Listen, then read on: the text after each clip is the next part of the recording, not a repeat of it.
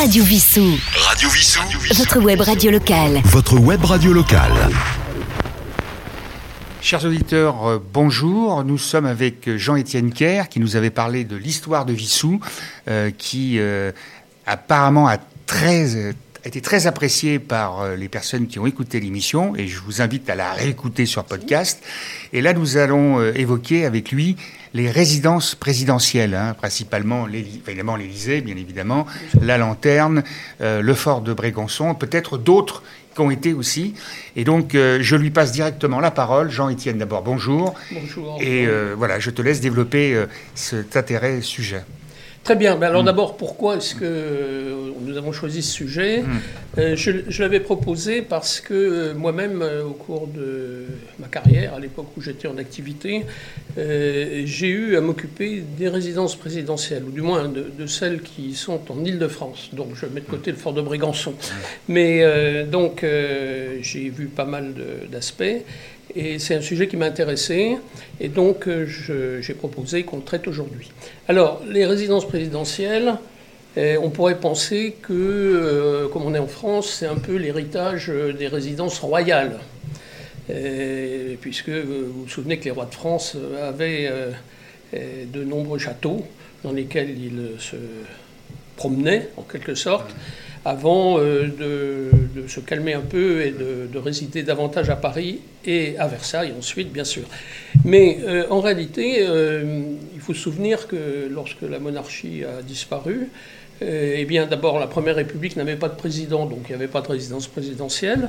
Et ensuite, lorsque le premier président de la République est apparu, c'est-à-dire on est en 1848 et le président qui est élu s'appelle Louis-Napoléon Bonaparte, eh bien, euh, se pose la question de savoir simplement où il va loger. Et alors, donc, euh, on va improviser euh, très rapidement le fait qu'on va lui proposer un palais qui s'appelle l'Élysée. Et c'est comme ça qu'est née la, la, résidence présidentielle de l'Élysée, donc dès le début, dès le premier président, dès le premier jour. Et euh, donc, euh, je vais revenir bien sûr quelques instants sur l'histoire de l'Élysée avant qu'un président de la République n'occupe ce palais. Mais euh, donc, c'est 1848, la première résidence présidentielle. Mais il s'agit de la résidence principale, pourrait-on dire, c'est-à-dire que à l'époque, il n'y a que cette résidence. Il n'y a pas de résidence en, en banlieue, en province, à la campagne, au bord de la mer, etc. Et ce n'est que bien plus tard qu'on voit apparaître justement des résidences secondaires pour le président de la République, euh, sans déflorer de sujet. Euh, disons que euh, sous la Troisième République, dans un premier temps, bah, les présidents, s'ils veulent aller à la campagne, ils vont dans leur propre propriété, et puis la République ne leur propose rien d'autre. Et puis finalement, on leur attribue un château dont on va reparler, qui est celui de Vizille, qui est près de Grenoble, dans les, Alpes. Euh, gros château euh, qui a un lien avec la Révolution française, on verra lequel. Et puis, euh, donc Vizille, c'est assez loin, c'est pas, pas très agréable. Donc finalement, peu de présidents vont, l'utiliser. Et donc, plus près de Paris, on trouve un très beau château avec surtout un grand parc qui est même une, véritable forêt, qui est Rambouillet. Et Rambouillet a été beaucoup utilisé par les présidents de la République, euh, notamment de la 4e et de la 5e République, tant que, j'allais dire, les présidents étaient des chasseurs puisque le grand intérêt du château de Rambouillet, c'était la forêt à côté où on pouvait faire un superbe tableau de chasse, notamment le gros gibier, hein, les, cerfs, les sangliers, etc. Bon, il se trouve que depuis quelque temps, les présidents de la République ne sont plus chasseurs, du moins, euh, en tout cas, ils ne le montrent pas. Et donc, euh, euh, Rambouillet a été abandonné. Mais bien sûr, on a trouvé d'autres résidences. Et donc, on va en reparler. il y a eu, sous l'époque de Mitterrand, une résidence que peu de gens connaissent, qui s'appelle le château de Souzy-la-Briche, dans le fond du département de l'Essonne. Et puis également, plus récemment, et on en a pas mal entendu parler, la lanterne, le pavillon de la lanterne à Versailles, qui était jusque-là affecté au Premier ministre et que le président de la République de l'époque, le trouvant à son goût, a récupéré sur le dos du, Premier ministre. Bien. C'est à ce moment-là qu'il a eu une certaine vision, d'ailleurs, à la lanterne. une certaine vision, oui. Enfin bon, bref, en tout cas aujourd'hui, le, Premier ministre n'a pas récupéré euh, la, lanterne, c'est toujours une résidence présidentielle assez appréciée. Depuis quand euh, c'est le président Eh bien, c'est Sarkozy qui a, qui, a, qui a, trouvé la lanterne tellement à son goût que bon, bah, il l'a annexée en quelque sorte. Ça fait une dizaine d'années, quoi. Euh, oui, ça fait une dizaine d'années. Ça, ça, me fournit l'occasion d'ailleurs de, de, donner immédiatement une précision de principe sur ces résidences. Alors pourquoi est-ce que effectivement euh, un château ou euh, une belle demeure euh, peut passer du président au Premier ministre, etc. C'est que toutes ces résidences, que ce soit celles du président de la République ou du Premier ministre, sont appartiennent à l'État. Et donc, à ce moment-là, l'État les affecte à une activité. Et donc, euh, ben, à une époque, tel château va être affecté au président et tel autre euh, au Premier ministre, etc. Et puis ensuite, euh, si on prend Vizy, par exemple, on en reparlera. Ils sont locataires, quoi, quelque part. alors, ils sont locataires, sauf qu'ils ne payent pas de, loyer. Hein. Bon, c'est, et, et, donc... Euh, les choses peuvent changer euh, parce qu'il y a tout un panel de, demeures. Alors, certaines d'entre elles euh, sont affectées à des, des, choses qui sont permanentes. Et donc, un président de la République ne pourrait pas lui dire, par exemple, ah bah tiens, je, je vais retourner à Vizy, par exemple, parce qu'actuellement, à Vizy, on va le voir, il y a un, musée qui est installé dedans, donc on ne peut pas chasser le musée en quelque sorte. Bien. Et puis, donc, pour faire terminer ce tour d'horizon très très rapide, on va revenir dans quelque peu en détail, euh, il ne faut pas oublier une résidence qui est un peu euh, atypique, qui est celle de Brégançon, euh, qui est au bord de la mer, qui, a, l'intérêt d'être au bord de la mer, qui a l'intérêt d'être isolée. C'est pratiquement une île, hein, même si on peut y accéder à pied. Et donc, c'est un ancien fort et qui est très apprécié bah, justement à cause du climat et puis de, la mer et également de la discrétion qui fait que le, le, président et ses proches peuvent profiter des plages sans être gêné euh, par la foule. Et c'est un moyen aussi de recevoir peut-être d'autres présidents, d'autres personnalités. Alors, oui, alors les, résidences présidentielles, pourquoi est-ce qu'un président a droit à un, beau château, enfin un beau palais comme l'Élysée ou, euh, ou, des belles résidences secondaires? C'est effectivement euh, il faut que la, France et l'État français tiennent leur rang, en quelque sorte. De prestige. Et, de prestige. Et euh, en France, ça a toujours été important. Si on regarde les pays nordiques, euh, les, gouvernants sont, quand même plus modestes. Hein. On voit le Premier ministre qui arrive à vélo à son bureau, etc. Alors, N'exagérons rien non plus, puisque la, plupart des pays nordiques ont un, roi, un souverain, et que donc ce souverain a lui-même un château, euh, une liste civile, etc. Bon, mais enfin en France, on est en République depuis maintenant un siècle et demi à peu près, euh, et malgré tout, on a quand même conservé une tradition euh, assez monarchique. oui, tout à fait, tout à fait. Voilà, donc voilà un peu la, la présentation générale.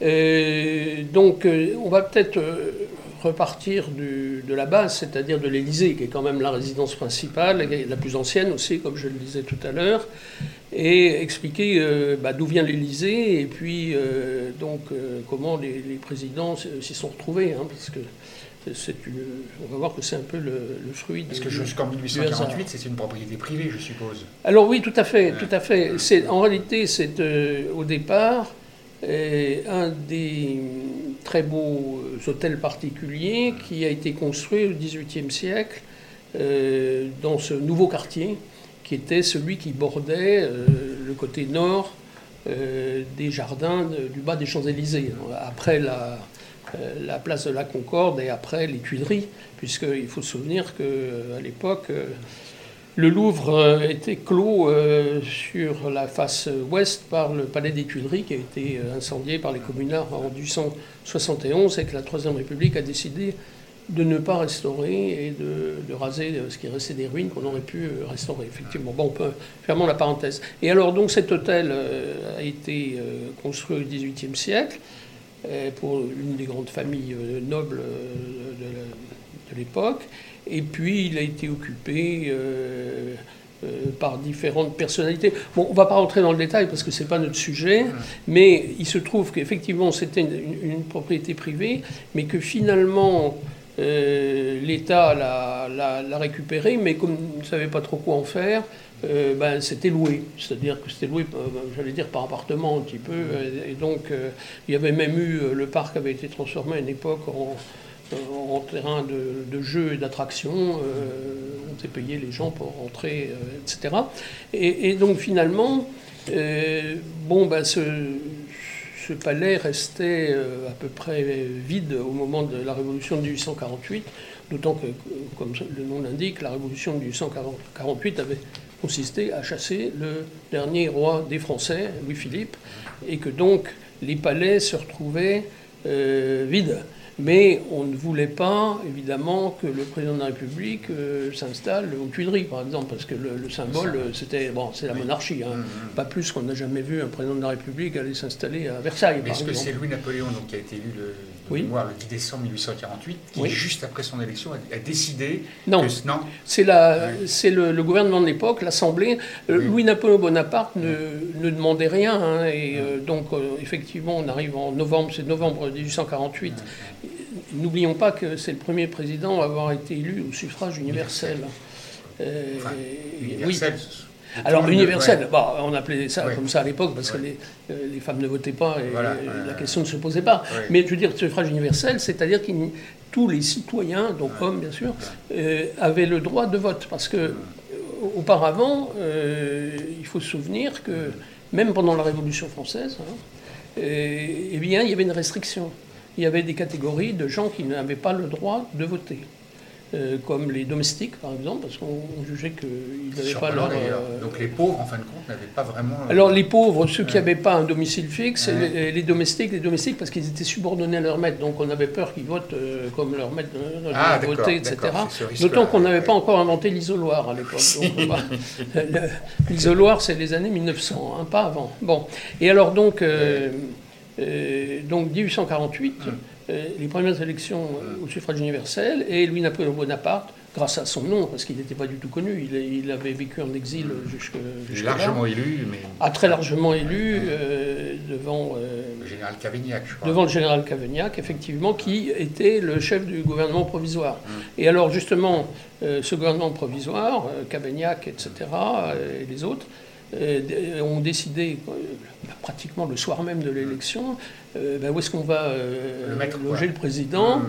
Bon, alors il y avait l'Élysée qui était vacant et mmh. qui appartenait à l'État. Bon, on dit, ben, on va le mettre là. Et il y a dans, dans les, souvenirs de Victor Hugo, là, ce, que, Victor Hugo appelait les choses vues, qui est un, ouvrage tout à fait remarquable et que dont, je conseille la lecture, parce que c'est vraiment euh, très bien écrit, très varié et très intéressant. Et il raconte euh, comment, euh, bah, le soir de l'élection, on dit à Louis-Napoléon Bonaparte, bon, bah, voilà, on va vous loger là. Et puis, on lui. Donc, depuis l'Assemblée, donc, qui était à l'époque comme aujourd'hui au Palais Bourbon, jusqu'à l'Élysée, c'est pas loin. Mais on lui, on lui donne quand même une garde raconte Victor Hugo, parce qu'on n'est pas sûr qu'il n'y ait pas des, des, gens, des émeutiers qui profitent qu'on traverse le bas des Champs-Élysées, qui à l'époque est vide et obscur. oui, ou un attentat, ou qu'il se fasse molester simplement, ou euh, cracher dessus, etc.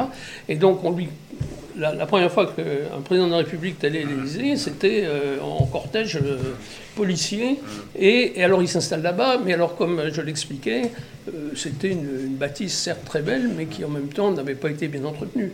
Donc en réalité, ce qui va se passer, c'est que dès qu'il est installé, Louis-Napoléon Bonaparte va effectuer des travaux élémentaires, mmh. genre refaire les plâtres, euh, poser du papier peint, euh, etc. Et, Victor Hugo, toujours lui, raconte euh, qu'il avait été invité justement au premier repas que donnait Bonaparte à l'Élysée, et que bah, ça sentait la, la mature fraîche, et qu'en arrivant, il a croisé des, des artisans qui, qui sortaient.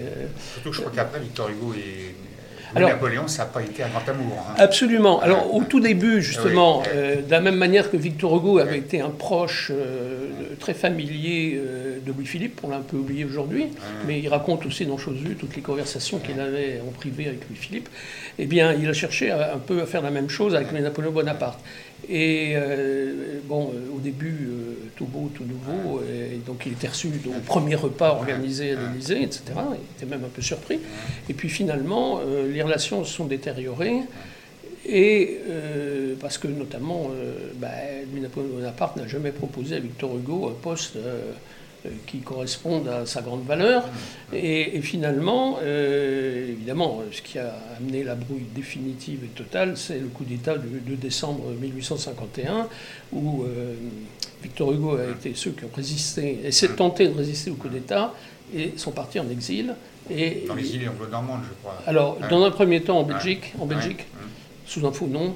Il a pris le train et puis il est arrivé à Bruxelles. Donc il a vécu quelque temps à Bruxelles. Et puis finalement, euh, comme il y avait beaucoup de- d'agitation des Français, donc réfugiés à Bruxelles, euh, les, les- les Bruxellois ont dit euh, bon, il vaudrait mieux qu'ils aillent un peu plus loin. C'est comme ça que Victor Hugo s'est retrouvé dans les îles anglo-normandes, à Jersey et puis à Guernesey. Et, et donc finalement, euh, il n'est rentré, et d'ailleurs il l'avait dit, qu'il ne rentrerait que le jour où le- l'Empire serait tombé. Et donc bah, il a fallu qu'il attende.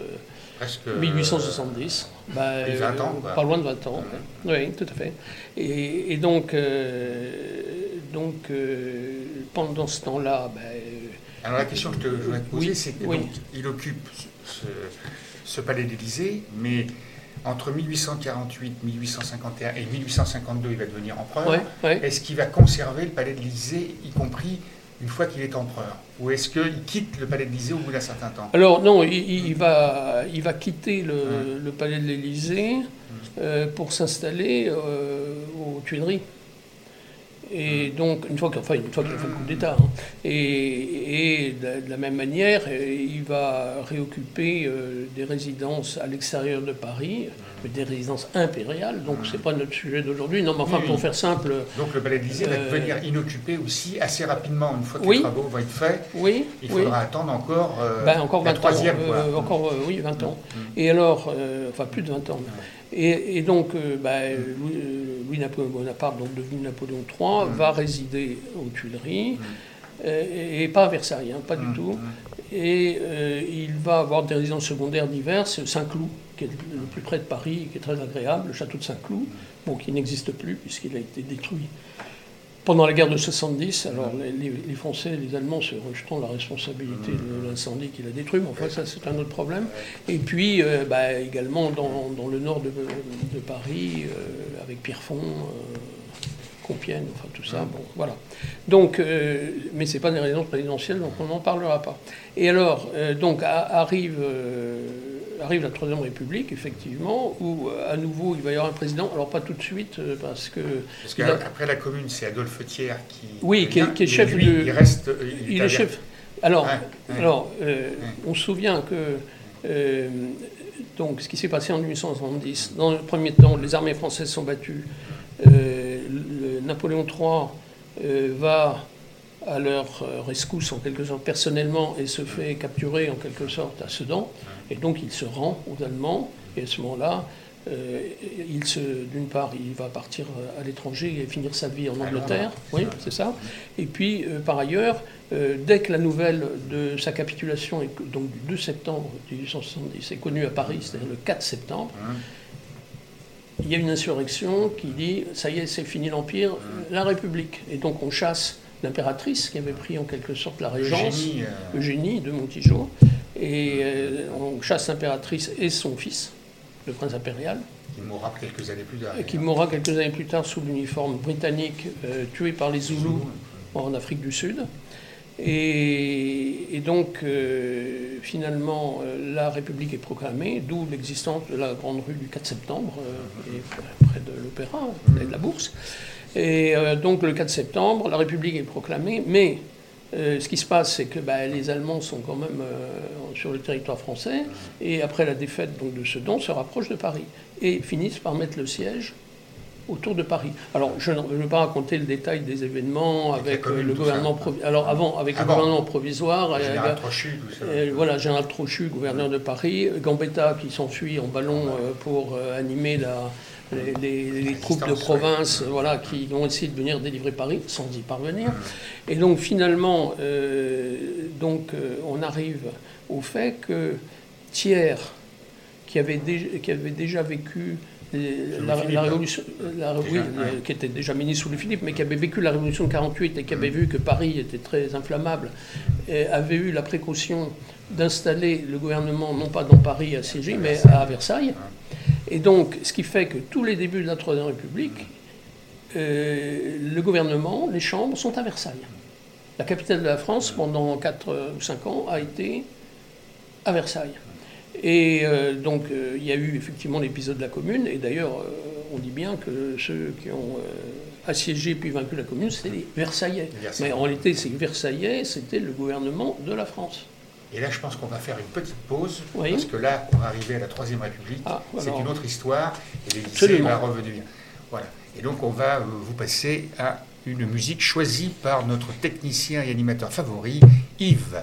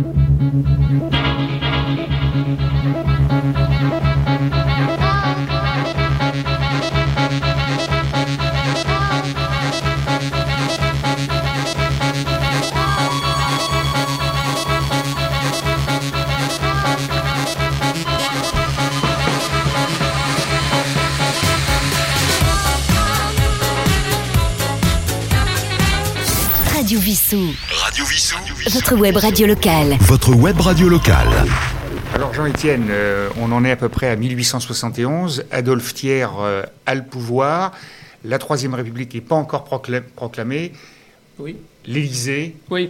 je te Alors, bah, l'Élysée est vide, hein, puisque le, rés- le- le gouvernement réside à Versailles, euh, et même euh, le tiers, donc chef du pouvoir exécutif, puisqu'il n'a pas encore de titre de président, puisqu'il n'y a pas de république, eh bien, il est installé à ce qui est aujourd'hui la préfecture de Versailles, en face de la mairie, sur l'avenue de Paris. Euh, les chambres euh, sont installées au château, euh, dans l'ancien opéra, etc. Et, et donc, cette situation va durer plusieurs années, parce qu'il faut se souvenir que eh bien, paradoxalement, la, la majorité à la Chambre est plutôt monarchiste.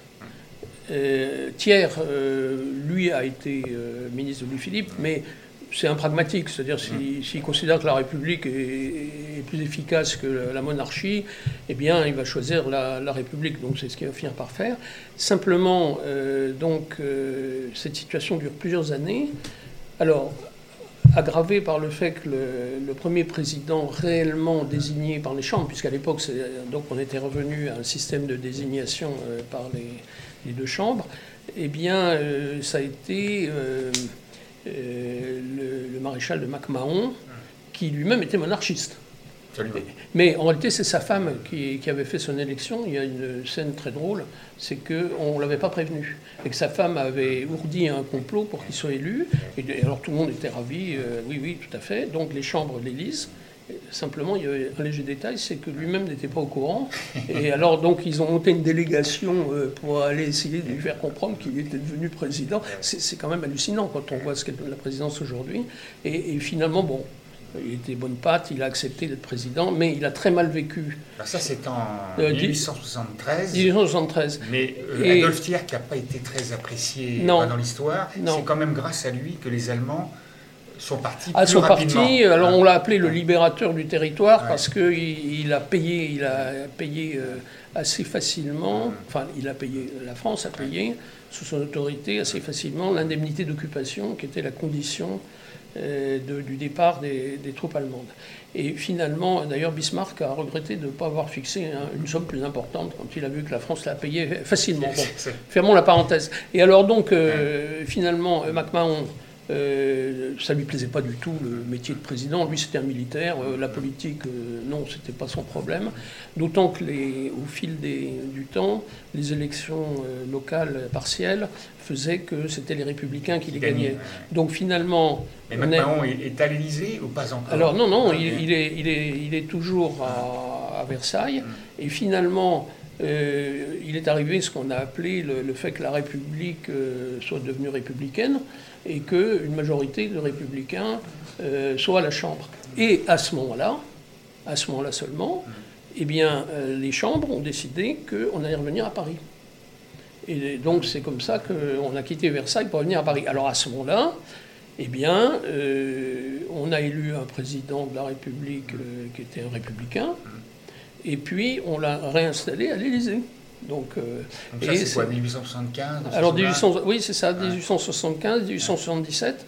Et finalement, euh, donc, euh, le, le pr- le président, qui est le, le premier grand président, si je peux dire, a, a occupé à nouveau l'Élysée, c'est Jules Grévy. euh, et qui était paradoxalement, en 1848, il était déjà député, et à l'époque, il avait fait un discours pour se prononcer contre le fait qu'il y ait un président de la République. Bon, enfin, ça ne l'a pas empêché d'accepter la fonction 30 ans plus tard. Bon, Mais la- est-ce que tu peux le lire en deux mots, même si Oui. ça, on va... la Troisième République, c'est Oui. un amendement Vallon Alors oui, alors l'amendement Vallon, Ouais. c'est l'amendement qui introduit le mot de république dans ce qu'on appelle euh, le groupe, enfin le- les textes constitutionnels, parce que la Troisième République n'a pas eu de constitution au sens où on a nous aujourd'hui une la quatrième et constitution. la cinquième. Voilà. Et donc, euh, donc c'est un ensemble de textes disparates qui en tient lieu, mais euh, parmi lesquels le fameux amendement Vallon qui euh, introduit pour la première fois le mot république et qui En donc met fin 1875. en 1875 qui met fin à l'ambiguïté du régime puisque c'était une république mais on avait la chose mais pas le, pas le mot quoi. Et, et donc finalement, euh, donc Grévy, qui était lui un républicain de, de bon teint d'origine, euh, eh bien s'installe à l'Élysée. Et alors d'ailleurs c'est intéressant parce que bah, l'Élysée n'était pas extraordinaire, etc. Puis Grévy euh, euh, n'était pas un amateur de, de réception, de soirée. euh, euh, enfin, il, menait une vie assez austère Donc ça, c'est personnellement. 1879 quand il était élu à la place de MacMahon. Ouais. 60 euh, 77. 17. Parce que la, MacMahon, il est parti à, à la suite de ce qu'on appelle la crise du 16 mai 1877, Ouais. Où euh, c'est là que Gambetta avait prononcé la fameuse formule il faut se soumettre ou se démettre. Donc c'est Jules Grévy qui va occuper Ouais. après Ouais. Napoléon III, enfin après Non, Napoléon Bonaparte oui, plutôt. oui, qui revient à l'Élysée, c'est celui qui revient à l'Élysée. Mm. Alors l'Élysée n'est bon, toujours à peu près dans le même état.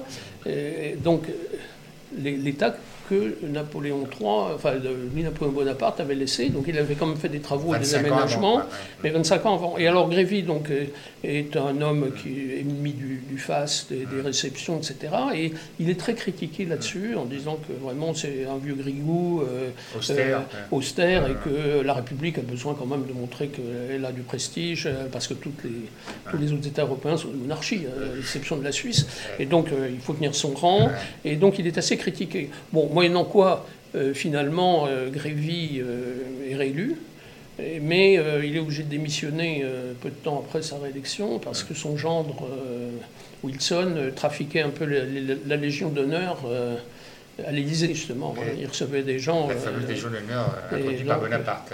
Par, euh, par, le- Na- par Napoléon Ier, oui. Ouais, oui, oui. Et donc, donc finalement, euh, la période Grévy, c'est pas euh, une chose euh, remarquable, mais disons que euh, au fil du temps, les, les présidents de la République qui vont succéder, on ne va pas rentrer dans le détail, vont quand même réaménager l'Élysée, et une partie de l'Élysée qu'on voit aujourd'hui remonte à cette époque, c'est la Troisième République avant 14.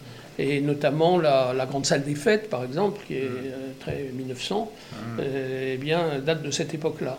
Et donc, euh, donc euh, c'est tout. Il n'y a que la- il y a que le- l'Élysée. Le reste, euh, il n'y a pas de résidence secondaire, il n'y a, il y a Et rien. à, à l'aube de la Première Guerre mondiale et pendant la Première Guerre mondiale, le palais de l'Élysée accueille Bah, toujours le président. Il est, oui, oui, il est, il, est, il est occupé par le président, qui est dans l'occurrence Poincaré, Poincaré. Poincaré pendant la Première Guerre mondiale. Et donc, euh, Donc rien ne change jusqu'à rien ne change. jusqu'à la Seconde Guerre mondiale. C'est voilà, c'est les présidents se succèdent les uns après les autres. Voilà, simplement, Ah, euh, on va finir par, euh, j'allais dire, offrir au président une résidence secondaire qui est le château de Vizille. Alors, un mot sur, juste un mot sur Vizille. Vizille est un très gros château, euh, 18e, 19e, euh, près de, de Grenoble, et, avec un beau parc. Et donc, finalement, quelques présidents y sont allés, plutôt d'ailleurs euh, entre les deux guerres. Et puis euh, finalement, ça n'intéressait plus personne. Et aujourd'hui, euh, l'État a cédé le, château de Vizille au département euh, de l'Isère et on y a installé un musée de la Révolution française. Parce que Vizille avait été le théâtre d'un des premiers événements précurseurs de la Révolution française, puisqu'il y avait eu des, émeutes euh, à Grenoble, ce qu'on appelait la journée des tuiles en 1788. Et les émeutiers ensuite avaient été accueillis à Vizille pour se réunir parce que ça leur était interdit à, à Dans les. États généraux, là. Alors c'était avant les États généraux, mais ça montrait qu'il y avait euh, une chose. effervescence Mmh. euh, de la population euh, qui allait jusqu'à la violence. hein. Bon. Et, et donc finalement, bon, je vais faire la parenthèse de Visi puisque c'est du passé. Et alors donc finalement, euh, on arrive, euh, on arrive euh, à la Seconde Guerre mondiale et euh, finalement, Donc Albert Lebrun est le président à l'époque. Euh, alors Albert Lebrun, Ouais. oui, tout à fait. Bah, alors bon, euh, donc après, bon, Lui, il est à euh, l'Élysée. bah, il est à l'Élysée euh, et puis euh, finalement, euh, bon, bah, euh, il, euh, il disparaît, hein, Ouais. euh, même s'il n'y a jamais eu d'acte formel. Oui, euh, oui. et, et donc le gouvernement, comme on le sait, suite à, à l'occupation allemande et à la, euh, la zone euh, libre, euh, le gouvernement est transféré en zone libre. Et puis c'est le choix de Vichy comme capitale euh, de l'État français, comme on disait à l'époque. Donc à partir de 1940, l'Élysée est de nouveau inoccupée. alors absolument, l'Élysée, l'Élysée est inoccupée euh, et euh, Pétain n'y a pas mis les pieds, jamais. Enfin, d'ailleurs, il est très peu venu à Paris, mais enfin bon, mais, même, c'était pas du tout son, son sujet. Et quand Paris est libéré en août 1944, est-ce que le général de Gaulle, qui de fait. Ouais. Alors le, le général de Gaulle, il est, il n'est pas président. Non, hein, il est chef du gouvernement provisoire. Et donc, euh, il faut attendre le, fait qu'on mette en place une constitution donc, de la 4e République, etc., pour avoir à nouveau un président et qui se réinstalle euh, à- Vincent l'Élysée, Vincent Auriol. oui. Et euh, donc, euh, Donc ça c'est en 1946. 40 46, 47, et ensuite, bah, les, les présidents sont succédés à l'Élysée sans interruption jusqu'à aujourd'hui. Euh, je, dirais juste que De Gaulle n'aimait pas du tout l'Élysée, et euh, pour différentes raisons, mais à tel point qu'il il avait envisagé sérieusement de transférer la présidence de la République ailleurs. Et euh, notamment ce ailleurs aurait pu être, parmi plusieurs solutions, le château de Vincennes. Où il y avait de la place, et bon, c'était prestigieux, c'était pas trop marqué par la, monarchie, etc. Donc finalement, ça, ça ne s'est pas fait. Et, donc, euh, euh, le, comment dirais-je, le, résultat, c'est que euh, donc il y a l'Élysée actuel, c'est l'héritage de euh, plus d'un siècle d'occupation euh, par la, la- les présidents de la République. Alors, Mais depuis le général de Gaulle avec Pompidou, etc., est-ce que ces gens-là ont occupé de manière pérenne ou avaient aussi une autre résidence à proximité personnelle? Alors, ça, c'est toujours le problème, c'est-à-dire euh, que, bien entendu, le président a un logement à l'Élysée, un beau logement, mais beaucoup euh, des, des présidents et surtout leur entourage, leur, leur- leur épouse ou euh, leur famille, euh, n'aiment pas trop résider à l'Élysée parce qu'il y a des contraintes, enfin c'est un peu particulier. Et ce qui fait qu'en réalité, on voit que malgré le fait qu'ils aient un appartement à l'Élysée, beaucoup ont conservé une habitation Personnelle euh, personnelle, privée, chez eux. Bon, on pourrait donner des exemples, notamment pour prendre l'exemple de, de Mitterrand. Rue de Bièvre. Euh, voilà, il a, il a conservé tout à fait euh, la rue de Bièvre. Euh, si on prend. euh, J'ai eu la chance de connaître Dany Mitterrand je peux vous dire que la rue de Bièvre, par rapport à l'Élysée, ça c'est tout petit, quoi. Ah oui, mais c'est pas. Alors euh, là, il faut Mm. voir que euh, le, le côté solennel, le Mm. côté euh, observé euh, de tous les faits et gestes, etc., Oui. euh, ça, ça peut être très dissuasif et donc euh, les ordres de la République ne sont pas forcément très, très attractifs. Et euh, donc, souvenons-nous que Hollande, par exemple, vivait Oui. dans le, Avec un scooter, oui. oui, enfin, il n'y avait pas que le scooter, mais enfin, il vivait dans le 15e arrondissement, Oui, hein, euh, avec sa, Avec sa dulcinée. sa dulcinée, bon, etc. Et bon, je, donc laiss- laissons de côté ce sujet. Alors, ce qui est plus intéressant, c'est que l'Élysée, il faut voir que d'une part, l'Élysée s'est agrandi. Alors, agrandi, comment fait-on pour agrandir l'Élysée, puisqu'on ne peut pas construire des nouveaux bâtiments dans le parc, etc. Eh bien, on achète tous les immeubles autour. Et donc, euh, aujourd'hui, on peut dire que l'Élysée a colonisé tout le quartier. C'est-à-dire toute la rue qui est le, le long de, de l'Élysée est, est occupée par les services. Avec la place Beauvau qui est mise de l'intérieur. Alors à oui, mais ça c'est en face. Alors bon, c'est quand même distinct parce que Oui. le- Enfin, le quartier est quand même très. ah, ah oui, oui. ouais. Et par contre, il y avait la- en- euh, de l'autre côté de la rue, euh, euh, par rapport à, à Beauvau et l'Élysée, la, la résidence Marigny, là, donc Marigny. de l'autre côté de la rue Marigny, qui au départ avait été achetée pour servir de, de palais, en quelque sorte, d'accueil euh, pour les chefs d'État étrangers qui venaient euh, visiter le président. C'était assez commode d'une certaine façon. Et finalement, ça a été assez peu utilisé. Il y avait eu de- déjà auparavant d'autres tentatives. Euh, Le château de Champs-sur-Marne a servi à accueillir les chefs d'État africains après l'indépendance, euh, à l'époque de De Gaulle. 60, oui. Mais Champs-sur-Marne, c'était loin de Paris. Il n'y avait pas l'autoroute de l'Est. C'était compliqué. Il fallait une escorte de motards qui traversait. euh, Et donc la lanterne la banlieue. euh, a servi, ça peut-être alors non, euh, pas encore, pas Non. encore. Et il y avait, euh, non, non, à l'époque, donc, donc cette résidence Marigny, et- mais bon, elle n'a pas été énormément utilisée. Aujourd'hui, elle ne, sert plus autant que C'est là où il y a théâtre, un théâtre maintenant, le théâtre Marigny. Ah non, non, non, non, c'est non, le même nom parce qu'il y a une avenue de Marigny. C'est pas le même endroit. hein. Non, non, non, c'est juste le, le bâtiment qui est, qui est face à l'Élysée, de l'autre côté de l'avenue de Marigny et au coin de la place Beauvau. D'accord. Voilà. Mais aujourd'hui, il y a des services de l'Élysée, je veux dire, Mm. ça ne se visite pas, et bon, c'est c'est des bâtiments 19e, euh, très pompeux sans grand intérêt. Mm. Et, et alors, euh, donc, euh, donc je dis ça parce que, en réalité, ce qu'on appelle aujourd'hui l'Élysée, ça dépasse largement le palais de l'Élysée lui-même, c'est au sensu.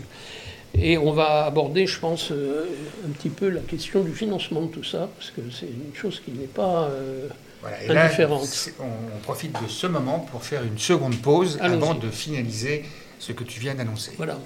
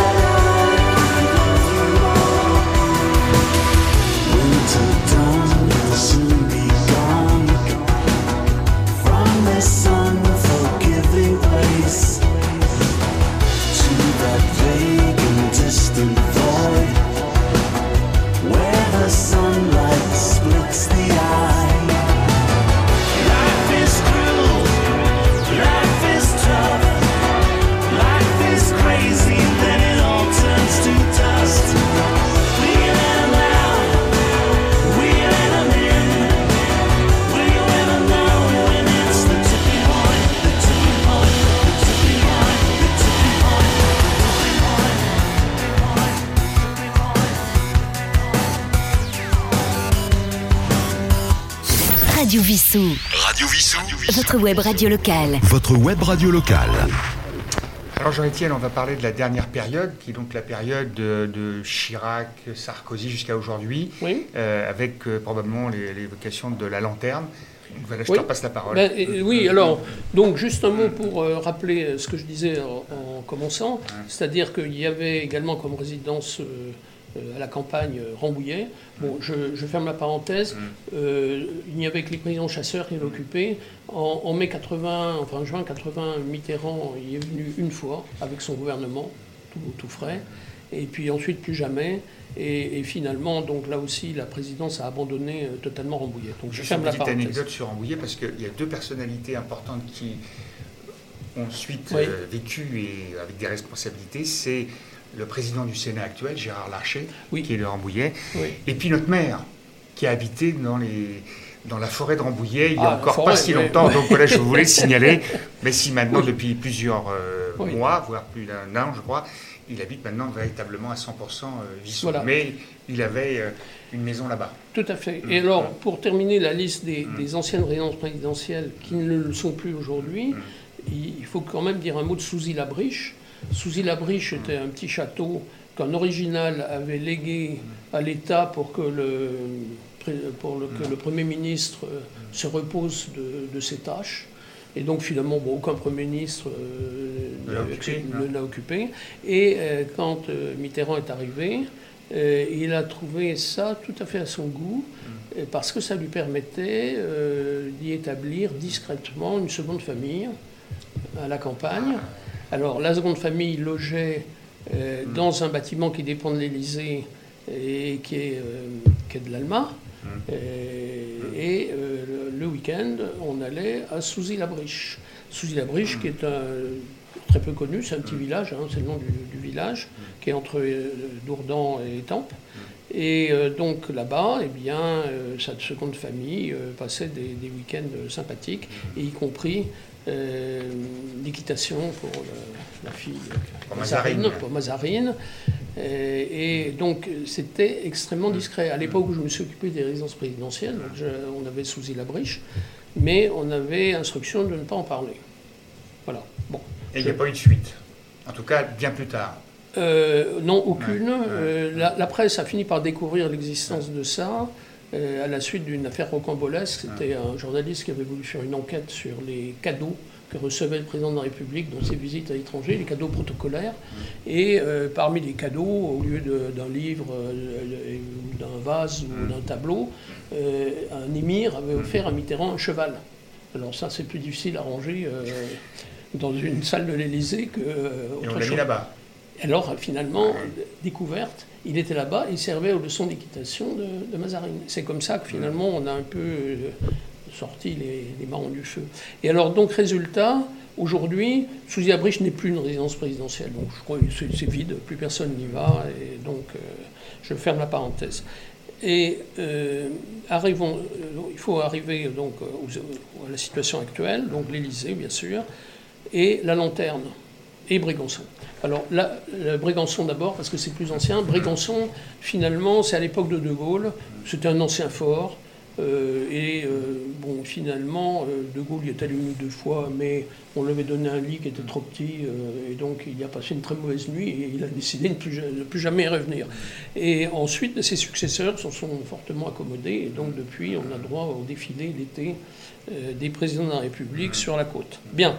Il y a une autre chose amusante, c'est qu'on peut visiter le fort de Brégançon, quand évidemment le président n'y est pas, mais il faut s'y rendre à pied euh, le long de la plage pour prendre le, petit, euh, le petit guet, en quelque sorte, qui permet d'accéder à pied à Brégançon. Et alors, pour ce faire, on est obligé de passer sur une propriété privée gigantesque qui est euh, en continuité de Brégançon, sur la côte, et qui appartient au grand-duc de Luxembourg, et qui a autorisé euh, les visiteurs à pied de Brégançon à accéder au fort, parce que sans ça, il faudrait y aller en bateau, à la condition qu'ils ne s'arrêtent pas en route.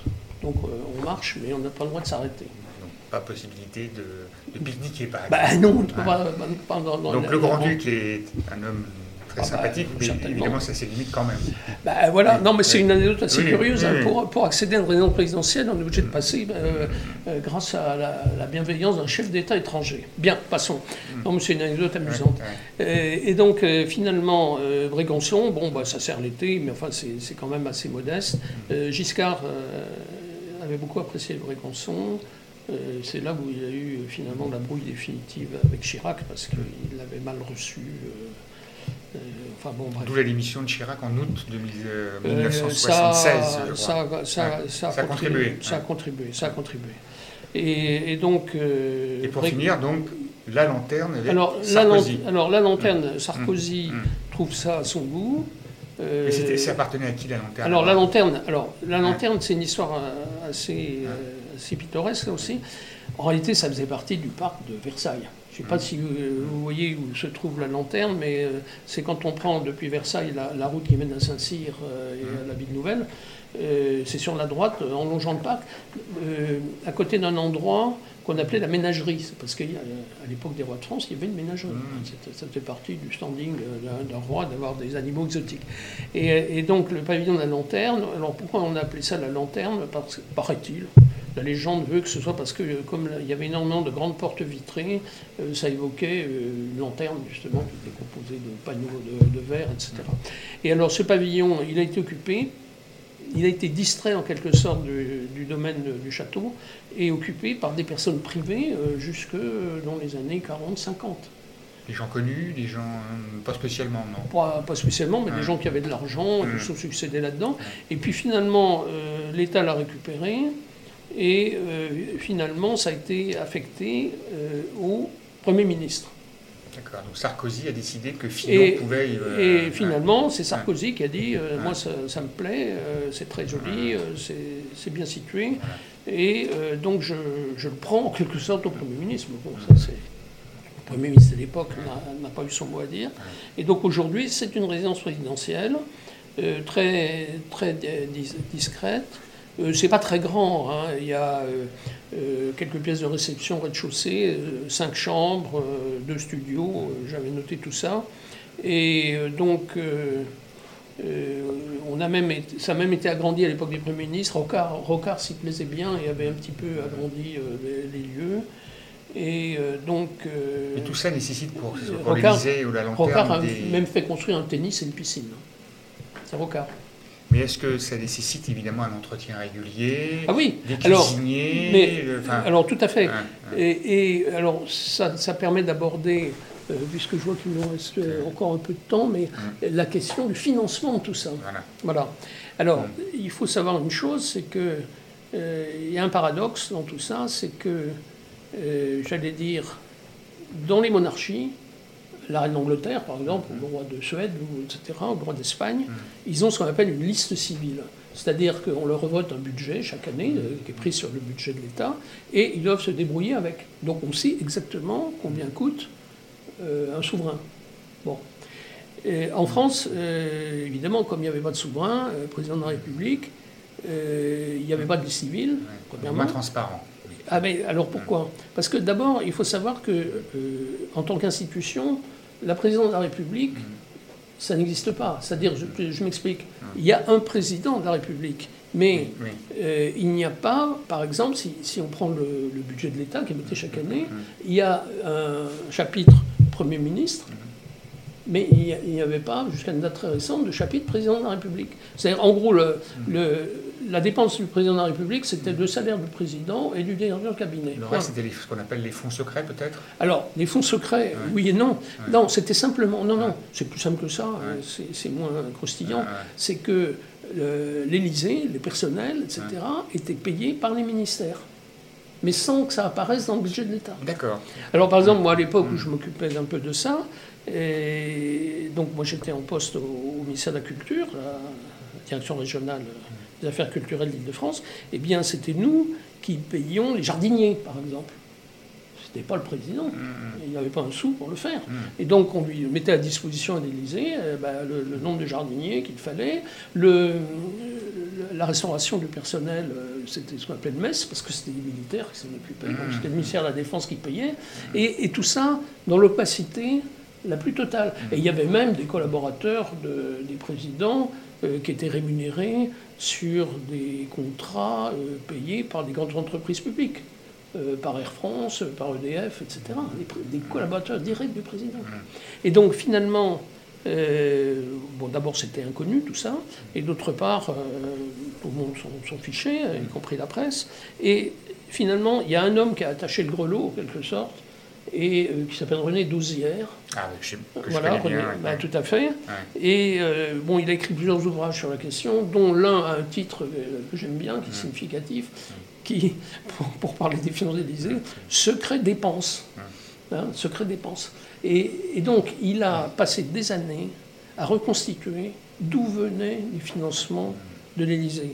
Et pour montrer euh, que c'était quelque chose de considérable, d'une part, et de parfaitement opaque et discrétionnaire.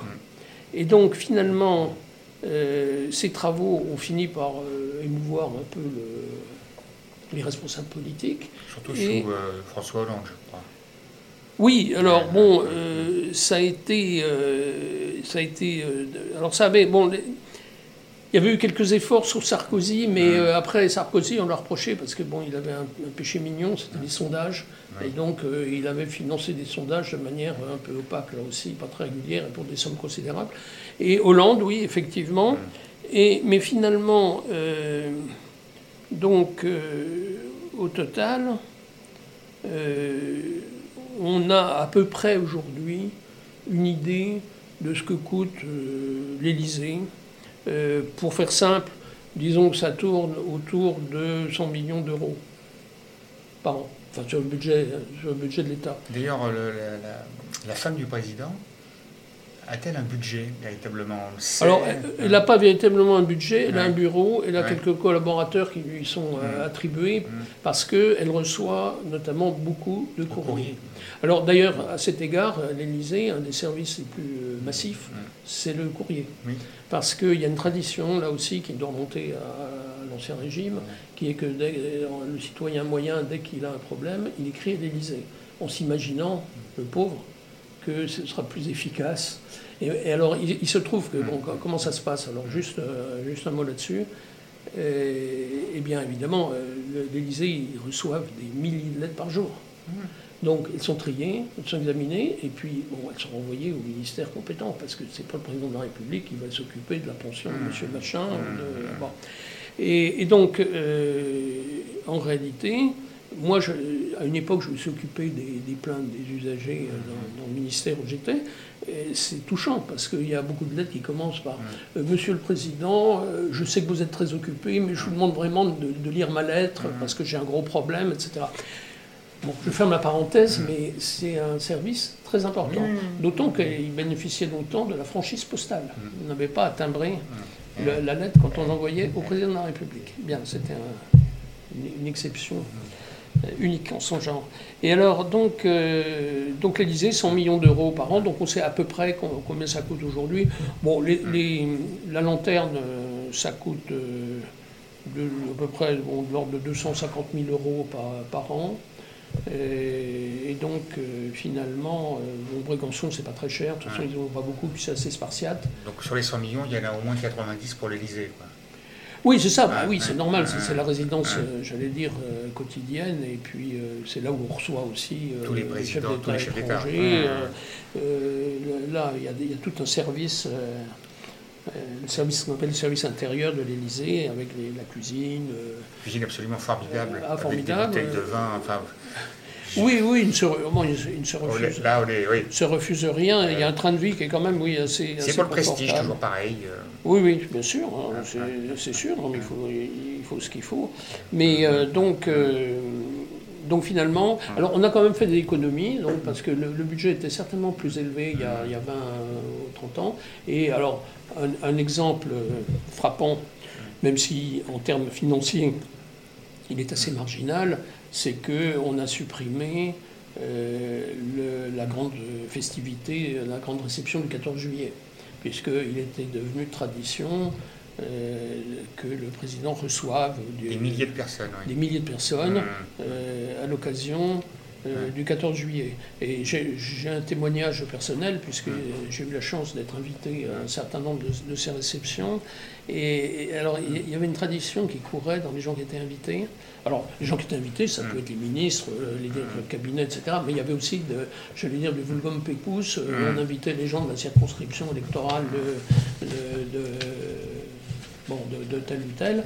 Et, et donc, euh, il y avait une tradition qui était que euh, l'Élysée, c'était la maison de tout le monde. Et que donc, par exemple, euh, à la réception du 14 juillet, on avait le droit d'emporter un souvenir. Et, donc, euh, j'étais par exemple à la réception pour le bicentenaire Révolution. Euh, tout, tout le jardin avait été décoré avec des rubans tricolores. Et finalement, il n'en restait pas un à la fin. Et euh, moi, je me souviens de sortie euh, de la réception. Devant moi, il y avait un type qui emportait le couvercle d'un pain surprise avec un, ruban tricolore. Mais au vu aussi de tout le monde, hein, c'est- parce que c'était comme ça. Et alors, donc, euh, c'était un de mes anciens collaborateurs qui était devenu chef du service intérieur de l'Élysée et qui me racontait qu'il en avait par-dessus la tête de ça. Et alors, il avait trouvé la solution l'année suivante. Euh, le décor des, des buffets, parce qu'il prenait toutes les fleurs hein, qui étaient sur les buffets, etc.